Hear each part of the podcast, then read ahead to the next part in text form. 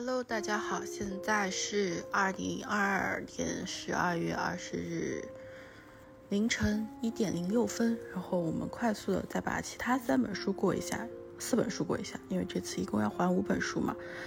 嗯，我主要想讲的是这本《森林冰河经》，然后是日本的一个摄影家星野道夫写的，嗯，可以说是笔记吧，也可以说是一些文章，甚至最后。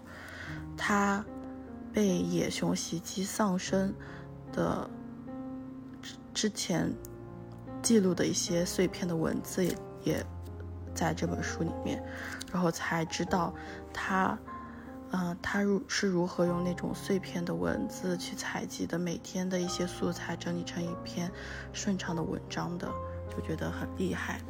嗯，然后再说一下其他想讲的几本书，提一下吧，一本是。小川蜜的《何企鹅在蓝天跳跃》，他是山茶文具店的作者。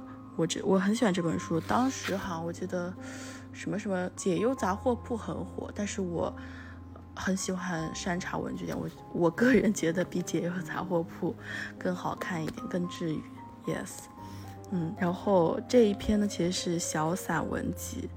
啊，要不我现在就顺着讲吧，就这其他的三本书，因为不是要讲很多，然后展开一下。这本书是一个散文集了，然后企鹅呢是他的先生的名字，叫企鹅先生。在这里面，我印象最深的就是说到他要搬家，嗯，当时就说，呃，好像是没有信箱还是什么，很不方便，所以就只能用飞鸽传书的方式跟朋友通信。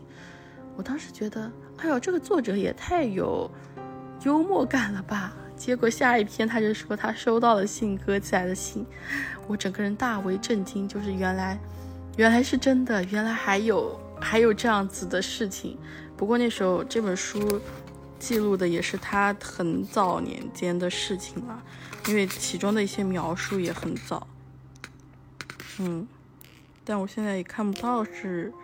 哪一年的事情？但是其中有些描述，好像是一零八年左右吧，那也那也不是很早了，嗯，反正还挺有趣的。就是我觉得当个地铁读物啊什么的，很轻松，很有趣，也很整个篇幅也不是很大，一篇文每一篇可能也就个两页，大概个三四百字的样子，嗯。比较轻松，然后突然又想到了一个点，就是我最近今天，特别是今天有发现，为什么要去读微博呢？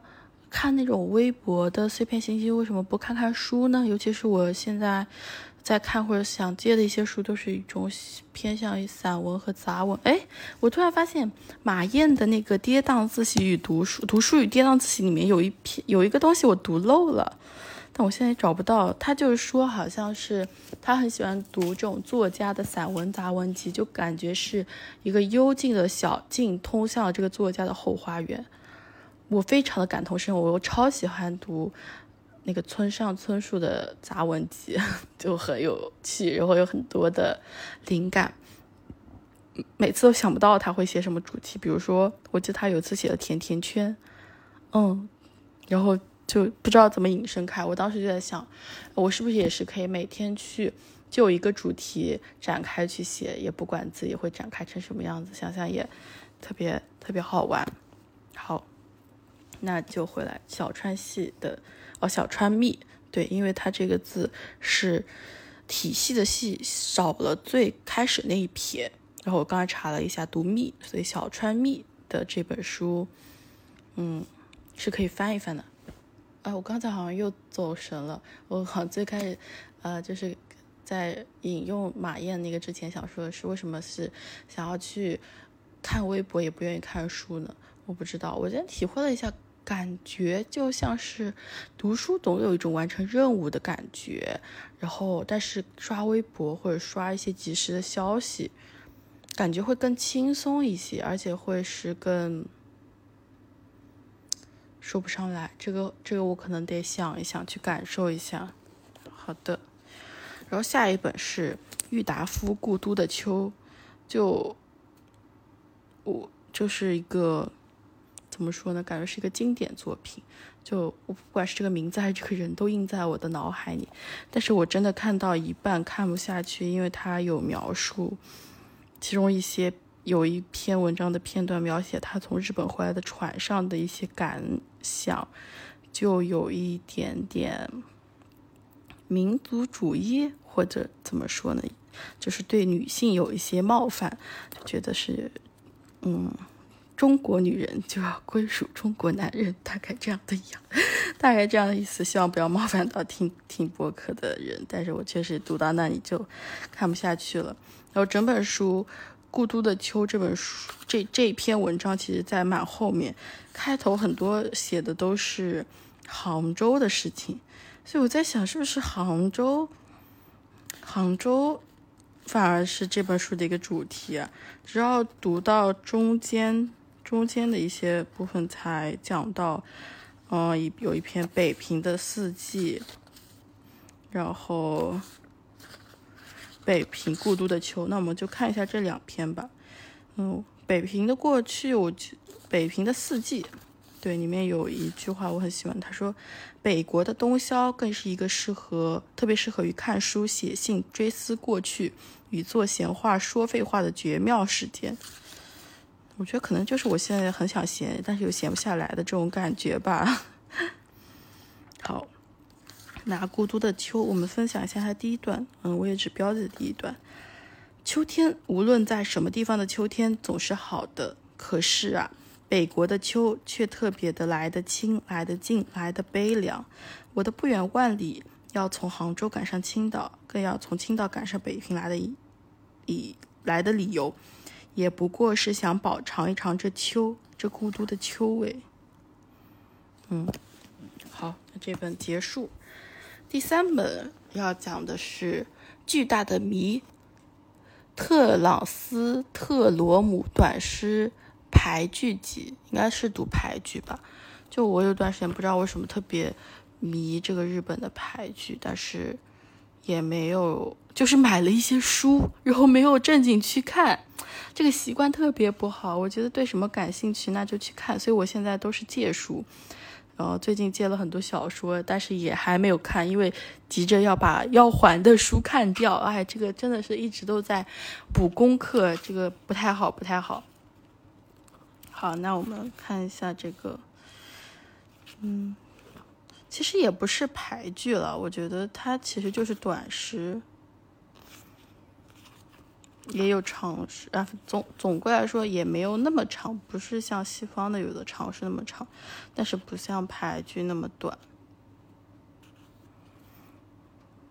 随便翻一翻，看有没有什么可以读的部分。那这一首吧，夜雨沉，月的桅杆已腐烂，船帆骤缩，海鸥歪歪醉醉的掠过水面，码头厚重的矩形焦黑，灌木丛黑暗中被压低，外面台阶上黎明敲打敲打，海的花岗岩大门，太阳大冒火花，靠近世界快窒息的爱神们在海雾中摸索，嗯。好的，我们下面进入本期的一个主要哦，都八分多钟，快要九分钟了。本期的重磅嘉宾来自于《森林冰河与鲸》这一本书，很精致，然后里面的配图超好看。嗯，因为作者就是一个摄影师嘛，所以就拍的很美，而且有很多很难得见到的画面。其次，他这本书一直围绕的主题都是作者在北美去追寻那种当地的文化和图腾的故事。嗯，那我们就来看一看书中记录的一些片段。那如果可以的话，一些一些这种图片，我看能不能放在秀 notes 里面啊？好。整，我们还是总体来看一下。我看一下目录啊。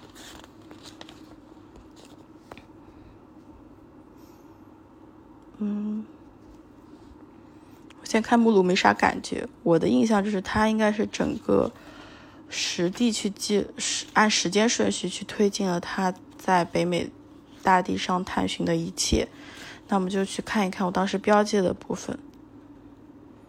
首先有这样一个前提，不是前提吧，就是刚好这里第一个标记是这样子的：因为创造了图腾柱的印第安人坚信。每个家族的始祖都是动物变的，熊、白头海雕、金鱼、大马哈鱼，即使在今天，形形色色的生物仍是组成特里吉特族和海达族社会的基础元素。嗯，下面有配一个图片，就是，嗯，作者在那边认识的一个人叫 Bob。在找到渡鸦窝的特里吉族墓园里与祖先对话，有很多石柱长满了青苔，然后也可以看到远处有一些石柱上面有雕刻了一些形象。嗯，我印象里就是他们好像是宁愿这些石柱在，或者说好像有的是木头雕的，就是这种木柱就在森林里面腐烂消失，也不愿意把它放在博物馆的。地方做陈列，因为那样才是真正的和土地断开联系，失去了根。那我们看一下下面会不会有出现这样子？我记得我有是有标记的。嗯，下一句下一篇文章就叫做在日渐消失的图腾柱森林。嗯，它有最开始引用一句话叫：“唯一正确的智慧，居住在远离人类的孤伟大孤独之中。”唯有历经苦楚的人才能触碰到它。驯鹿爱斯基摩人萨满巫师。嗯，下面这一句这一段就可以讲到这个古老图腾柱的消失。在即将迎来二十一世纪的现代，我们还有没有可能见到安静的沉睡在森林中的古老图腾柱呢？我不要陈列在。博物馆里的展品，也不要为了游客新雕的摆设。我真正想要触摸的是神话时代的先人注入了生命的图腾柱，哪怕它倒在森林中，哪怕它已雕腐殆尽。然后后面这里有一张图片，配的就是这种木雕的图腾柱。有的已经倒在了地上，就算还在竖立的感觉也，感觉也很，就是作为图腾度柱的这个生命在消失吧。然后配了一行字是：神话时代的人们在这里生活，现代的鹿却走出森林，彷徨于此。对，图片上有一只小鹿。刚才有提到，就他在当地认识一个 Bob，就是在这里有提到 Bob 的故事。他是印第安当地的人，然后一九七零年，在那座城市另一个世界，来自不同村庄的印第安青年组成的小团体，经常与警方起冲突。碰上歧视印第安人的警官，冲突就更惨烈了。不久后，稳重的鲍勃变成了小团体的核心人物。他的聪明才智与人格魅力换来了伙伴们的敬仰。可是有一天，他被警方逮捕，受尽折磨，然后被逐出了那座城市。鲍勃在一九八零年回到了故乡西特卡，然后中间略过了一些介绍，然后是西特卡启动了某个施工项目，拆除半个世纪、半个多世纪来无人打理的老俄老俄罗斯人墓园，建新住宅区。与其说那是墓园，不如说那是难以涉足的荒芜森林。但早是早在18世纪俄罗斯人踏上这片土地之前，那你就已经是吉尔吉里，呃，不好意思，特里吉特族的神圣墓地了，有着数千年的历史。眼看着墓园的一部分被推土机翻开，出土的宝贵。宝贵工艺品惨遭盗窃，骸骨散落在不远处的草丛中。Bob 每天都去墓园埋头苦干，把散落在外的骸骨一片片埋回去。没过多久，他的努力便在西卡西特卡引发了一场大论战，最终使得住宅建设项目停工。Bob 开始去残破的林中墓园打扫，仿佛他终于找到了属于自己的天职。没人让他做这些事，他也拿不到一分钱的工资。他凭借一己之力，耗费了十年的岁月，让墓园焕然一新。在此期间鲍勃的整颗心都被林中墓园占据了。他觉得自己就活在那里。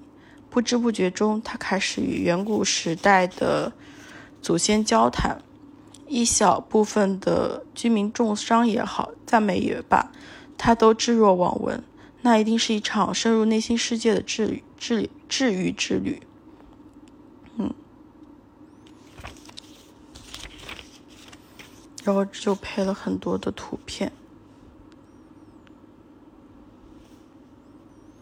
嗯，下面这个也是一段引用，就是说关于这个图腾的保存。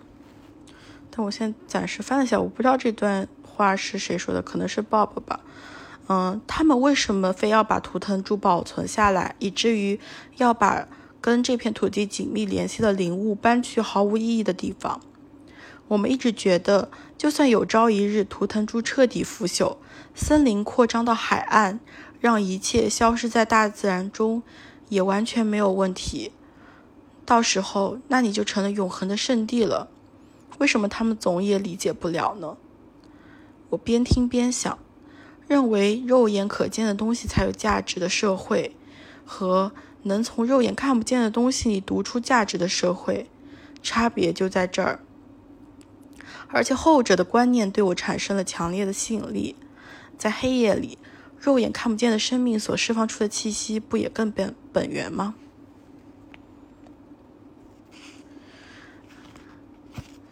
又过了一会儿。旅途中最难忘的一幕发现了，Bob 蓦然起身，站在篝火前，为我讲述了渡鸦神的故事。主要内容是渡鸦是如何让这个世界有了水。一时间，我难以置信，呆呆地凝视着站在眼前的 Bob，他神情严肃，仿佛在集中意念，任火光染红脸庞。接着，他用自言自语似的口吻喃喃道。这个故事没关系，是安全的。这个故事是安全的，也就是说，还有不得了的危险故事。莫非在他心里，神话是有生命的活物不成？Bob 将挂在脖子上的吊坠衔在嘴里，仿佛在祈祷一般，缓缓化身为叙述叙说者。渡鸦再次出现在他的背后。下面一篇文章，Last Ice Age River，最后的冰河，可能大概这样翻译吧。我这里就会有一张照片，是黑熊现身于河边的草原。因为最开始我就看到了，嗯，这篇文章作者是，就是有一段他小小的。描述就是一九九六年八月，在勘察加半岛遭遇棕熊袭击，不幸离世，终年四十三岁。所以看到这个黑熊也会觉得有一些恐惧和担忧吧。就是你知道这个悲剧会发生，但是在它还没有发生的时候，它有一些预兆，就会让我们很揪心。嗯。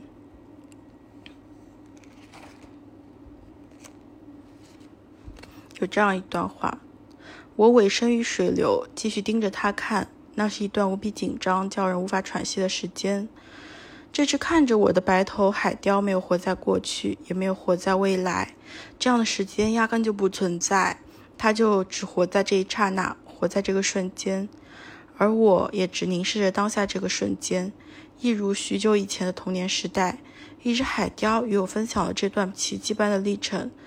不断流逝的现在，所有的永恒性，还有那寻常事所蕴含的深远，都叫我如痴如醉。水流带着我从白杨树下穿过，白头海雕却没有飞走。渡鸦之河在不知不觉中变成了平静的水流，逐渐失去了它的魔力。险峻的群山，山势放缓，广阔的天空渐渐占领前路。我仿佛嗅到了地平线那一头的北太平洋。好，进入下一下一篇。鲸鱼的神话在宇宙荡漾。有一幅超级超级好看的图，就是暮色中座头鲸在海里游走，不久后便会有繁星在水平线的一头眨起眼来。他这样描述，但是可以看到这一个就是海上是金黄色一片，然后座头鲸的尾巴扇动着，非常的神圣的美。还有一个金月的照片，然后这里就是说到他在一个老人的家里问到老人那个渡鸦和金鱼的神话，就说老人就跟他说。很久很久以前，一头跟高山一样大的鲸鱼浮上宁静的海面，张开巨大的嘴巴，肆意吸取晴朗天空下的大气。就在这时，远处忽然来了一头一只渡鸦，飞进了鲸鱼的嘴巴。鲸鱼痛苦的乱滚乱翻，最终冲上海岸，一命呜呼。那只渡鸦倒不慌不忙，在鲸鱼肚子里上蹿下跳，边闹边唱歌。恰巧路过海岸的村民听见死。鲸鱼肚子里传出歌声，大吃一惊，见渡鸦从鲸鱼肚子里出来，村民又吃了一惊，便请他担任村长。于是渡鸦化身为人，开始统治那村子了。所以直到现在，渡鸦氏族和鲸鱼氏族还跟亲戚一样紧密相连。那这我当时有个 OS 啊，我就说这个渡鸦不是把鲸鱼害死了吗？为什么还能紧密相连啊？啊，希望没有冒犯，但是我真的会这样子觉得。然后这篇文章最后一段写的是，但是在我心中，为我讲述渡鸦与鲸鱼神话故事的吉里特里吉特族的老人和罗杰佩恩忽然重叠在一起，因为我强烈的觉得，驱使我们将金鸽送往宇宙的想法，一如人类亲手缔造并且不断拷问着自自身存在意义的神话。嗯。发现我好多做笔记或者做标注的地方都是它的图片，就特别的美。灵魂归家，就每一篇它开头都会引用一句话或者一首诗，然后以及当地的一个文物。这篇引用的这句是克里印第安人的诗歌。每一个温暖的夜晚，在月光下入眠。用一辈子的时间让那光亮进入到你体内，然后你就会发光。终有一天，月亮会觉得你才是月亮，就特别美。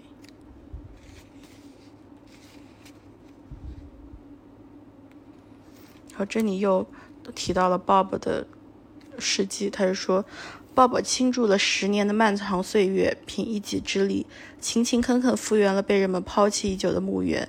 拯救了近五千座坟墓，而且没拿一分工钱。他的所作所为为许许多多人带去了光明。原本荒凉到没人敢接近的墓园焕然一新，如今已经成为了人孩子们的游乐场。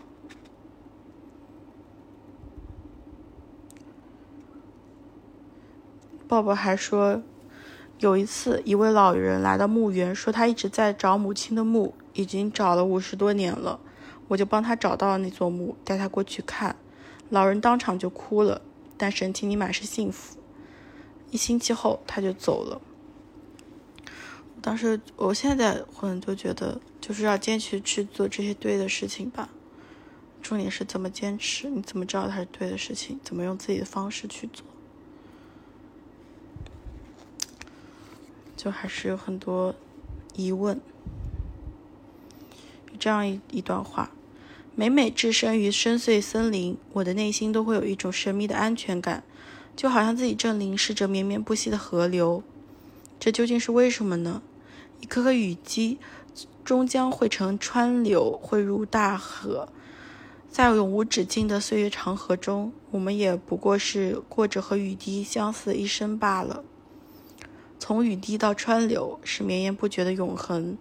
而森林能让人们重拾这种永恒，让我们将小小的自我交给他物，这里的永恒也可以替换为故事。乍看镜子的森林，说不定也在我们无从知晓的时间轴中，讲述着一个名为永恒的故事。就这个体验应该是非常深刻的。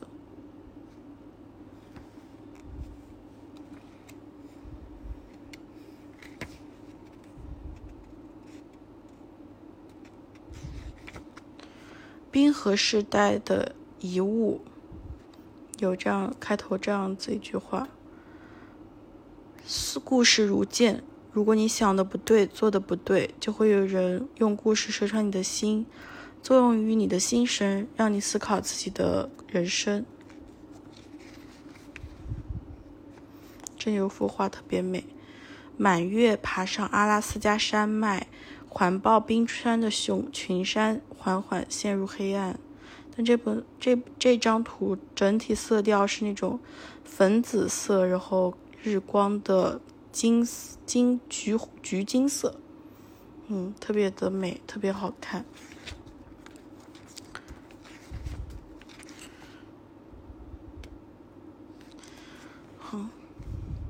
吉尔吉特特里吉特人坚信冰川是群山的啊，冰河是群山的孩子。在夜空中飘舞的极光，则是战士在天上嬉戏。在他们眼中，大自然的每一个元素都是有灵魂的。这篇、这篇、这篇、这本书里真讲了好多的故事。嗯，他还说到，有朝一日，时代将剧烈的涌动，将大多数人吞噬。然而，也许能有那么一小撮人。紧紧抓住最后这块岩石，将某些东西传承到下一个时代。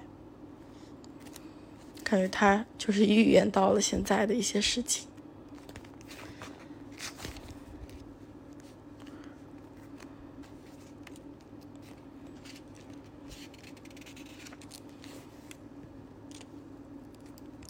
入夜后，我在森林入口附近的河滩搭了帐篷。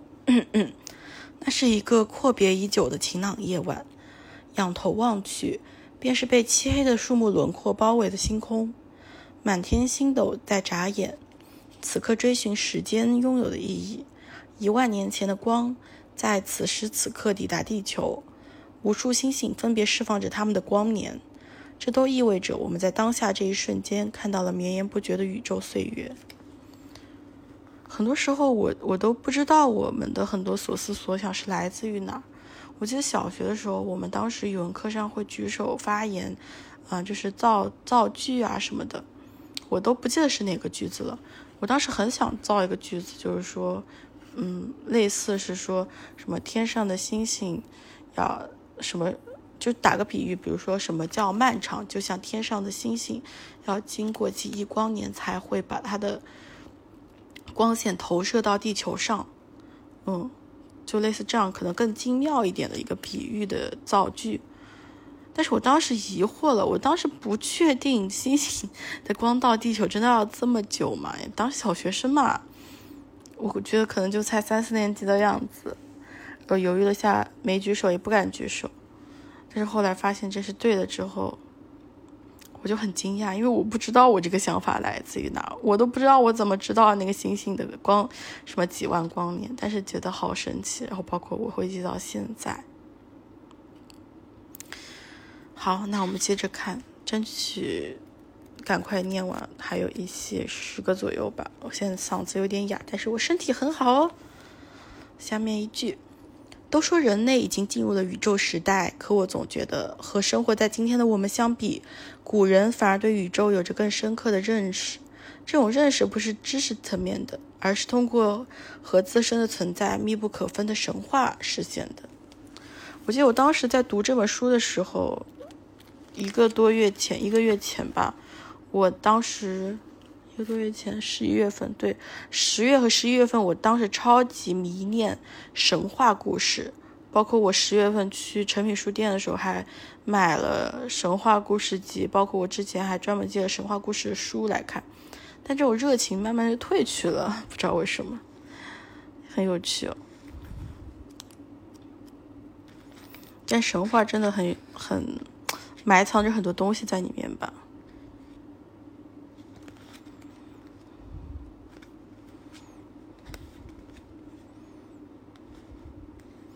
嗯，有这样一个描述，在族人眼里，全身心传承吉里特里吉特族古老传统的他，就是留给他们的最后一块指南针。突然想到，我们的社会对待老人的态度和观念，就有一些唏嘘。那我们看下一句。在这座村子里，已经没有人会说塔纳诺语了。故事的消亡说的就是这么回事，有一些悲伤。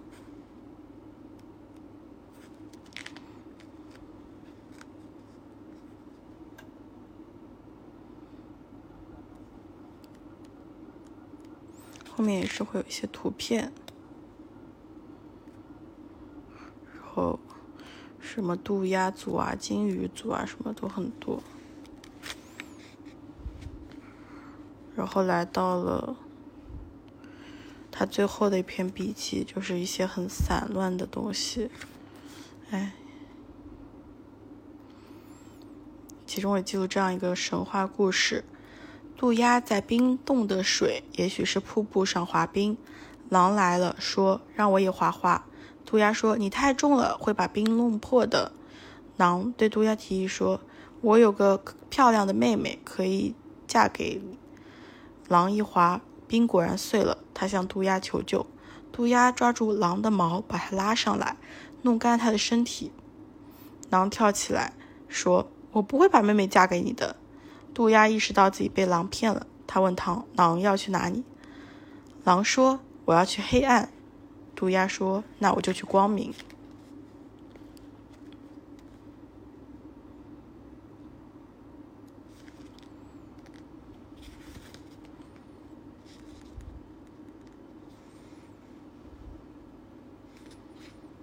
就可以最后这些就可以看到很多记录的笔记的有趣的符号啊什么之类的。